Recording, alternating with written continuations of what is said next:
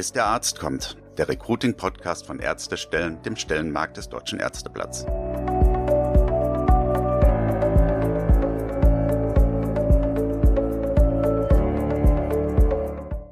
Hallo zu unserem Recruiting-Podcast, bis der Arzt kommt von Ärztestellen. Ich hoffe, Sie haben uns nicht vermisst.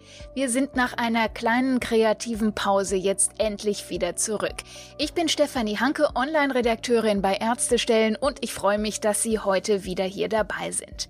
Unser Thema in dieser Folge sind Recruiting-Strategien und Herausforderungen im ambulanten Bereich.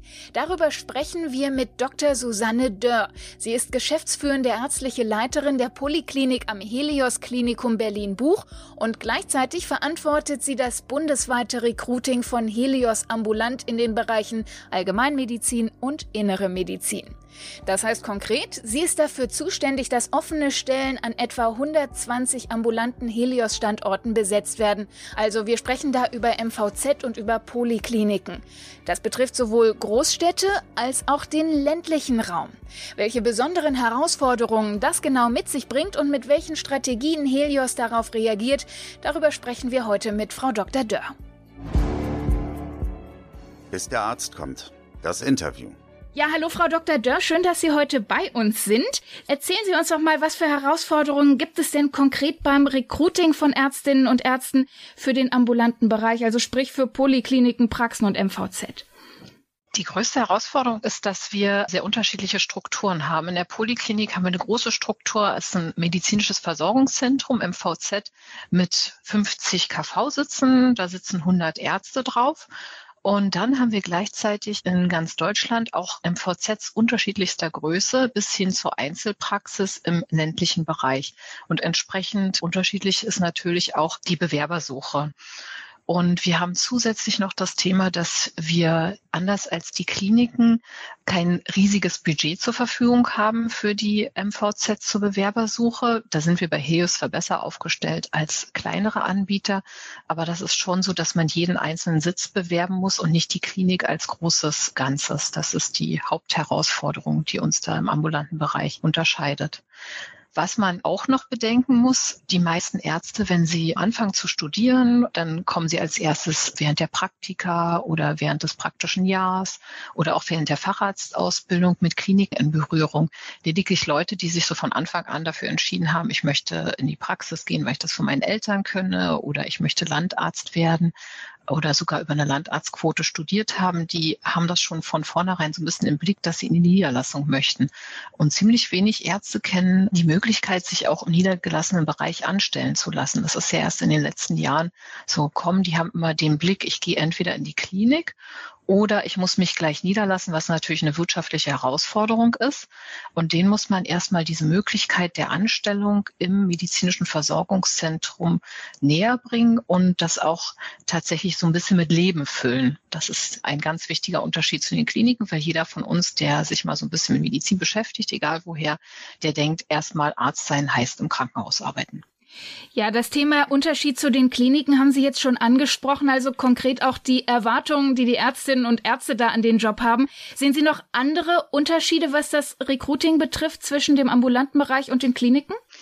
Ja, wir haben eine ganz andere Drucksituation. Die wenigsten Leute kennen sich mit KV-Recht aus. Also wenn eine Arztstelle im MVZ unbesetzt ist, dann haben wir sechs Monate Zeit, die nachzubesetzen. Und in diesen sechs Monaten steht auch letztlich die Praxis still, wenn wir nicht eine Vertretung finden. Das heißt, die Schwestern, die MFA haben da letztlich nichts zu tun und die Patienten, die der Arzt bisher betreut hat, die sind auch unterversorgt. Also bei Hausarztpraxen ist es dann ziemlich schwierig für die Patienten. Da ist also eine ganz andere Drucksituation da. Und wenn wir nach einem halben Jahr die Stelle nicht besetzt haben, was im ländlichen Bereich leider häufig vorkommt, kriegen wir noch maximal ein halbes Jahr von der KV Zeit und dann wird uns der Sitz entzogen. Das heißt, wir haben wirklich richtig Druck, die Stellen nachzubesetzen. Und das ist für alle Seiten, für die Patienten, für uns, für die Schwestern, ist das ja ein wahnsinniger Stress, Ja, und man muss dann tatsächlich manchmal auch sagen, man muss Bewerber sehr überreden oder man kann nicht wie in den Kliniken das mit anderen Leuten überbrücken. Und wir müssen immer Fachärzte finden. Das heißt, wir können nicht Assistenzärzte wie in den Kliniken einstellen und sagen, gut, notfalls arbeitet der Chefarzt mit fünf Assistenzärzten, wird schon gehen, wenn er das überbrückt, sondern wir haben tatsächlich das Problem, wir müssen den Facharzt finden und der muss auf diese Stelle und der muss eine bestimmte Stundenzahl auf diese Stelle. Ansonsten haben wir ein massives Problem. Das erhöht ja auch noch ganz ordentlich den Druck für Sie im Recruiting. Sprechen Sie denn konkret für den ambulanten Bereich andere Zielgruppen an, also andere Ärztinnen und Ärzte als im Klinikbereich? Ja, das haben wir in den letzten Jahren jetzt tatsächlich getan. Das war nicht von Anfang an so und das merkt man auch, dass wir da noch so ein bisschen im Hintertreffen sind. Also wir müssen andere Zielgruppen ansprechen und jedem klar machen, dass im ambulanten Bereich Arbeiten auch ganz verschiedene Dinge bedeuten kann. Also wir haben die Orthopäden, die auch trotzdem operieren können. Wir haben die Allgemeinmediziner, die ja auch in der Sprechstundengestaltung relativ frei sind. Das heißt, wir sind da auch wirklich ein flexibler Arbeitgeber und sagen, die 40 Stunden, die man dann arbeiten kann, die kann man sich auch teilen. Man kann auch zwei Ärzte auf einen Sitz setzen und du musst keine Wochenend- und Nachtdienste machen. Du kannst letztlich sagen, ich arbeite Montag zehn Stunden und arbeite dafür Mittwoch nur vier Stunden. Das ist alles möglich. Da haben wir ziemlich flexible Arbeitszeitmodelle und das ist letztlich ein ganz großer Vorteil. das muss man den Leuten wirklich klar muss sagen, von der Work-Life-Balance ist das ein ganz tolles Modell. Und du hast nicht das Risiko einer eigenen Praxis, dass du dich hoch verschuldest und andere Leute bezahlen musst und eigentlich noch gar nicht weißt, wie du damit umgehen sollst. Und das den Leuten klarzumachen als Berufsmodell oder mögliches Modell, wie man als Arzt arbeiten kann, das haben wir angefangen, aber da sind wir noch nicht da, wo wir hinwollen. Sie haben eben schon gesagt, viele wissen das gar nicht so, dass man sich auch im ambulanten Bereich anstellen lassen kann. Jetzt haben Sie gerade schon jede Menge Vorteile geschildert, gerade was so die Arbeitszeitgestaltung, die Flexibilität betrifft. Gibt es denn seitens der Ärztinnen und Ärzte noch andere Vorurteile, Vorbehalte vielleicht gegen den ambulanten Bereich? Und wie hebeln Sie die aus? Ja, also was ein ganz wichtiger Punkt ist, der oft auch gesagt wird in den Bewerbungsgesprächen, hm, habe ich denn da andere Kollegen? Also es besteht so eine gewisse Angst, dass man da allein auf weiter Flur ist. Und das ist natürlich von MVZ zu MVZ auch unterschiedlich. Ne? In so einer Poliklinik, da gibt es acht Hausärzte, da kann man sich vorstellen, wenn man frisch von Station kommt und im ambulanten Bereich anfängt, dass man da jemanden hat, den man fragen kann, weil das ambulante Arbeiten ist tatsächlich sehr anders. Ich hatte damals auch so einen kleinen Kulturschock, als ich aus der Klinik in den ambulanten Bereich gegangen bin. Da muss man die Leute tatsächlich unterstützen. Deshalb haben wir mit einem Onboarding begonnen. Also die Leute werden sehr gut geschult, was das ambulante Arbeiten angeht. Auch ein Abrechnungsding wird ihnen bei uns sehr viel abgenommen. Da haben wir zentrale Strukturen geschaffen. Und was wir auch erkannt haben, es gibt einen großen Bedarf für den kollegialen Austausch. Deswegen haben wir sogenannte Netzwerkzirkel, in denen man sich per Skype austauschen kann, was tatsächlich die beste Möglichkeit erstmal ist. Aber es gibt bei uns auch Fachgruppentagungen und wir hatten jetzt erst eine große Jahrestagung ambulant, sodass die Leute sich auch tatsächlich miteinander vernetzen nutzen können, weil dieser fachliche Austausch ist ganz wichtig. Geht nicht nur um Abrechnungsdinge, geht auch so um ganz banale Sachen, mit denen man sich auf Station nie beschäftigen muss. Wie fülle ich in diesen und jeden Antrag aus? Wie vermeide ich, dass ich in Regress komme? Also da gibt's auch ganz große Ängste und anders auf Stationen, wo man ja letztlich immer andere Ärzte hat und auch immer andere Ärzte anderer Fachgruppen hinter sich, ist es da schon so, dass man bis zu einem gewissen Grad sitzt man halt allein in seinem Sprechzimmer mit dem Patienten und kann dann mal nicht eben den Oberarzt, Hintergrundarzt, Chefarzt anrufen, sondern muss letztlich das Standing haben, die Situation erstmal allein zu bewältigen und die meisten Situationen da wirklich gut zu bewältigen, weil der Patient geht dann ja auch nach Hause. Ist nicht so, dass der in seinem Bett liegt und man kann noch mal schnell nachlesen und dann noch mal erneut hingehen. Und das sind so die Ängste, die muss man den Leuten tatsächlich nehmen und da ist ein gutes Onboarding und auch eine Vernetzung wichtig. Den Bedarf, den sehen wir auch und den haben wir erkannt und wir versuchen da gut möglichst die Leute mitzunehmen. Wie sieht's aus beim Recruiting für den ambulanten Bereich von Helios? Sie betreuen da 120 verschiedene Standorte deutschlandweit. Wie ist da die Ausgangslage? Sie können ja jetzt nicht jeden Standort individuell bewerben, aber die sind doch für sich genommen alle unterschiedlich. Wie lösen Sie das? Also zunächst haben wir das jetzt zum ersten Mal, dass wir überhaupt eine ganz große Aktion über ganz Deutschland gemacht haben, um Bewerber überhaupt erstmal auf den ambulanten Bereich hinzuweisen und haben deshalb diese deutschlandweite Aktion gestartet. Und die lokalen Aktionen, das lokale Recruiting, das haben wir bisher schon immer durchgeführt über Praxismanager oder auch die kaufmännischen Leitungen in den lokalen Ärzteblättern, in den Landesärzteblättern. Da haben wir das bislang immer durchgeführt. Und dann ist es so, dass wir über dieses zentrale Recruiting das natürlich verteilen an die Standorte und dann mit den Leuten ins Gespräch gehen. Aber das ist eine große Herausforderung, weil absolut jeder Standort unterschiedlich ist und man dann, wenn man mit den Leuten, mit den Bewerbern spricht, auch wirklich sagen muss, dass hier ist diese Praxis, die hat jene Struktur. Und da ist es dann auch so, dass tatsächlich sich Bewerber auch zurückziehen oder Angst haben, da auf so einem Einzelstandort zu arbeiten. Deswegen müssen wir letztlich eine Mischung aus beiden Sachen machen. Wir müssen sagen, wir wollen uns als Arbeitgeber sehr bekannt machen und wollen die Möglichkeit darstellen. Und zusätzlich machen wir noch lokales äh, Recruiting über die Kanäle, die es da gibt. Dann bleiben wir doch mal bei der großen bundesweiten Kampagne. Was haben Sie da genau umgesetzt? Also wir hatten die große Kampagne, die ist jetzt seit Anfang Februar im Ärzteblatt und wir werden die auch bis mindestens Mitte Dezember in unterschiedlichen Formaten weiterführen. Und zusätzlich haben wir noch die Aktion bei Social Media, also bei Facebook, Instagram, bei Google, Google Display Network und Team Online. Und wir machen hier tatsächlich weniger Image-Werbung, sondern tatsächlich mehr Recruiting. Und da haben wir sehr neues, schönes Bildmaterial mit verschiedenen Testimonials im vergangenen Jahr geshootet und haben da auch so ein bisschen bewusst mit Klischees gespielt. Also, dass dann so ein bisschen Aufmerksamkeit erzeugt wird und sich das so ein bisschen aus diesem Einheitsbrei der ambulanten Stellen hervorhebt. Das klingt ja alles mal nach was anderem. Und Sie haben auch gesagt, Sie haben viele verschiedene Kanäle damit bedient. Warum haben Sie sich dafür entschieden, so crossmedial zu arbeiten und so viele verschiedene Kanäle auch zu nutzen?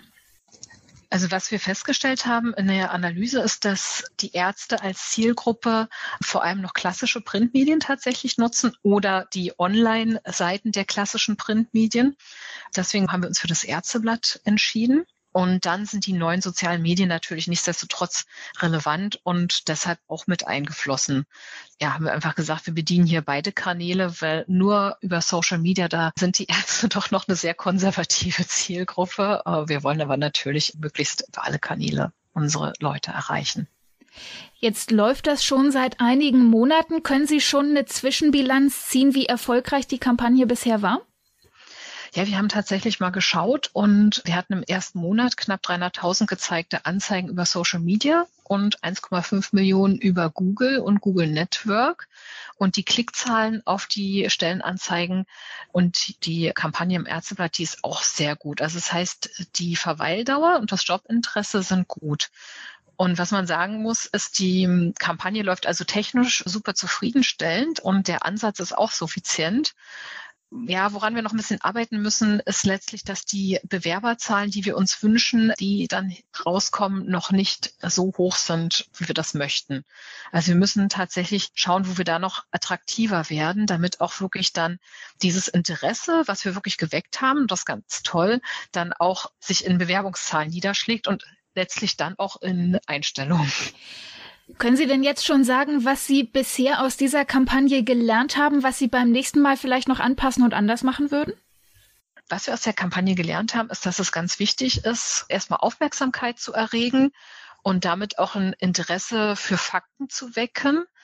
Was wir vielleicht noch besser machen würden, ist, dass wir dann einen Absprung schaffen, dass es noch konkreter wird. Also dass man dann sagt, wenn du dich konkret interessierst, dann ist das zum Beispiel eine Möglichkeit zu arbeiten in der kleinen Praxis und dass wir auch vielleicht noch unsere Angebote äh, näher bringen und die Ängste nehmen. Wir hatten jetzt tatsächlich einige Bewerber bei mir in der Poliklinik und da habe ich immer nicht dieses Thema, dass die Leute so Angst haben und sagen, oh, ich bin hier so allein. Aber wenn ich zum Beispiel in Standorte wie Leisnig gehe, wo wir schon lange Hausärzte suchen, Das ist zum einen ländlich und zum anderen werden dort maximal zu zweit und das ist ein großer Hinderungsgrund. Also da springen die Leute wirklich ab und sagen, ah, das traue ich mir noch nicht zu. Und dass wir da noch schon direkt vorher auch die Ängste nehmen und sagen, schau mal, informier dich hier, was wir alles anbieten und vernetzt dich doch gleich mit Ärzten, die das jetzt schon machen, in anderen Standorten und hör mal deren Erfahrungsberichte. Also dass wir wirklich gleich noch viel greifbarer die Leute abholen, dass es für die nicht nur wie warme Worte erscheint. Sie haben ja unter anderem bei dieser Kampagne auch mit uns, also mit Ärztestellen und mit dem Deutschen Ärzteblatt zusammengearbeitet. Wie sind Sie denn auf uns konkret als Medienpartner gekommen und wie zufrieden sind Sie mit dem Ergebnis am Ende? Auf Sie als Medienpartner sind wir zum einen nach einer umfassenden Analyse gekommen und zum anderen auch aufgrund des Bekanntheitsgrades gerade in der Ärzteschaft und dem Ergebnis der Analyse, dass die Ärzte vorwiegend über diese Stellenanzeigen ihre neuen Jobs suchen. Zufrieden ähm, sind wir sehr, weil wir da nicht nur die Stellenanzeigen geschaltet haben, sondern einen ganzen bunten Blumenstrauß da kreiert haben und wirklich inhaltliche Seiten, die auch über MVZs und das Arbeiten im MVZ letztlich informiert haben und man von dort aus dann auf die Stellenanzeigen kommt. Jetzt liegt es an uns, dass wir aus diesem Interesse, was wir da generiert haben, tatsächlich dann auch die echten Bewerber und die echten Einstellungen kreieren können. Und vielleicht müssen wir da noch konkreter in den Stellenbeschreibungen werden und uns da auch noch weiter, als wir es bisher schon tun, von dem Einheitsbrei abheben. Also nicht schreiben, der Internist im MVZ XY wird gesucht, sondern Teilzeitstelle, 20 Stunden, arbeite nur wochentags und nicht am Wochenende. Also diese ganzen Sachen und auch die Orte, an denen wir suchen, vielleicht noch plastischer beschreiben. Was haben Sie denn noch für Recruiting-Ideen, die Sie in Zukunft gern umsetzen würden? Egal, ob es jetzt schon konkret geplant ist oder nur so in Ihrem Kopf rumschwirrt. Was gibt es da?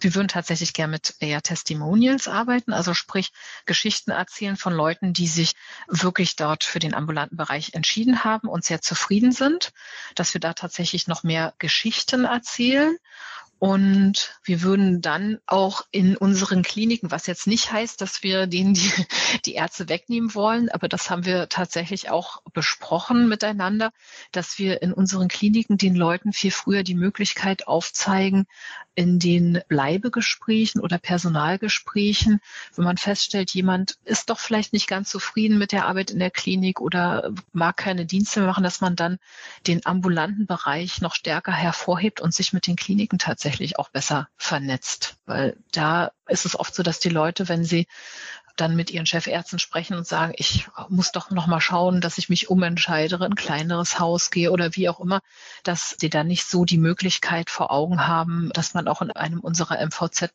weiterarbeiten kann. Wie sieht's denn aus mit der Konkurrenz im eigenen Haus? Sie haben jetzt das Zusammenspiel zwischen Helios Klinik und Helios Ambulant gerade schon mal herausgestellt. Empfinden Sie das als Ergänzung? Ist es eine Konkurrenz? Und wie kann man auch die Recruiting-Kampagnen der einzelnen Bereiche aufeinander abstimmen?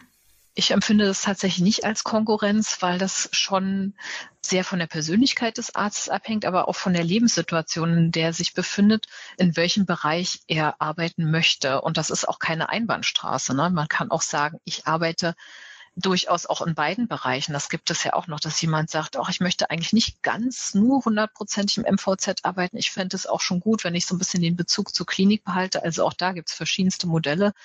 Da kann man sich auch sehr gut ergänzen und von daher ist es schon wichtig und für uns auch essentiell, dass wir die Kliniken da im Hintergrund haben und mit denen auch sehr gut zusammenarbeiten. Und wir hatten das aber auch schon, dass Leute bei uns eine Assistenzarztausbildung gemacht haben, dann in die Klinik gegangen sind und dann gesagt haben, ich möchte doch lieber in der Klinik arbeiten, was in dem Augenblick ja auch nicht schlimm ist, weil das ist ja dann trotzdem ein gemeinsamer Bewerber, den wir in unserem Kosmos behalten haben. Also da profitieren wir tatsächlich eher, als dass das für uns störend wäre. Ja, wenn jemand sich für den Arbeitgeber interessiert und dann noch feststellt, Mensch, da kann man sogar ambulant arbeiten, dann ist das für uns wirklich ein Vorteil.